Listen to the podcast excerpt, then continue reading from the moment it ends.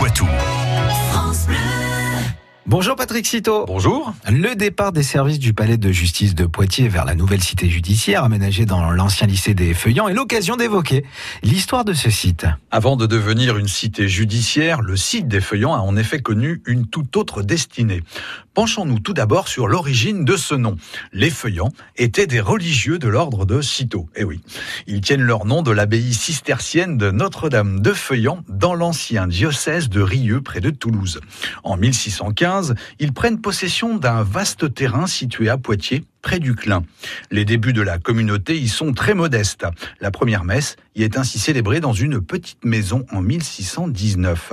La construction d'un monastère anime ensuite le site jusqu'en 1699. Et comment évolue le site? Lors de la Révolution française, les moines sont chassés des lieux. La plupart des bâtiments sont alors détruits. Seul un bâtiment en forme de fer à cheval et son préau subsiste. C'est alors que deux Poitvines, les demoiselles Chaubelet et Bigueux, ont l'idée de racheter en partie les locaux pour y fonder une école. Afin de les aider, elles font appel à la mère Madeleine Sophie Barra, qui a créé un établissement similaire à Amiens. Sous l'impulsion des trois femmes, l'établissement scolaire, qui porte alors le nom de Maison de l'instruction chrétienne se développe à partir de 1806. Dès l'année suivante, une école gratuite est ouverte à 150 petites filles du quartier. Le site prend un nouveau tournant en 1854. Et que se passe-t-il alors? L'évêque de Poitiers, Monseigneur Pi, demande aux jésuites d'y construire un collège. La pose de la première pierre du collège Saint-Joseph a lieu quatre ans plus tard.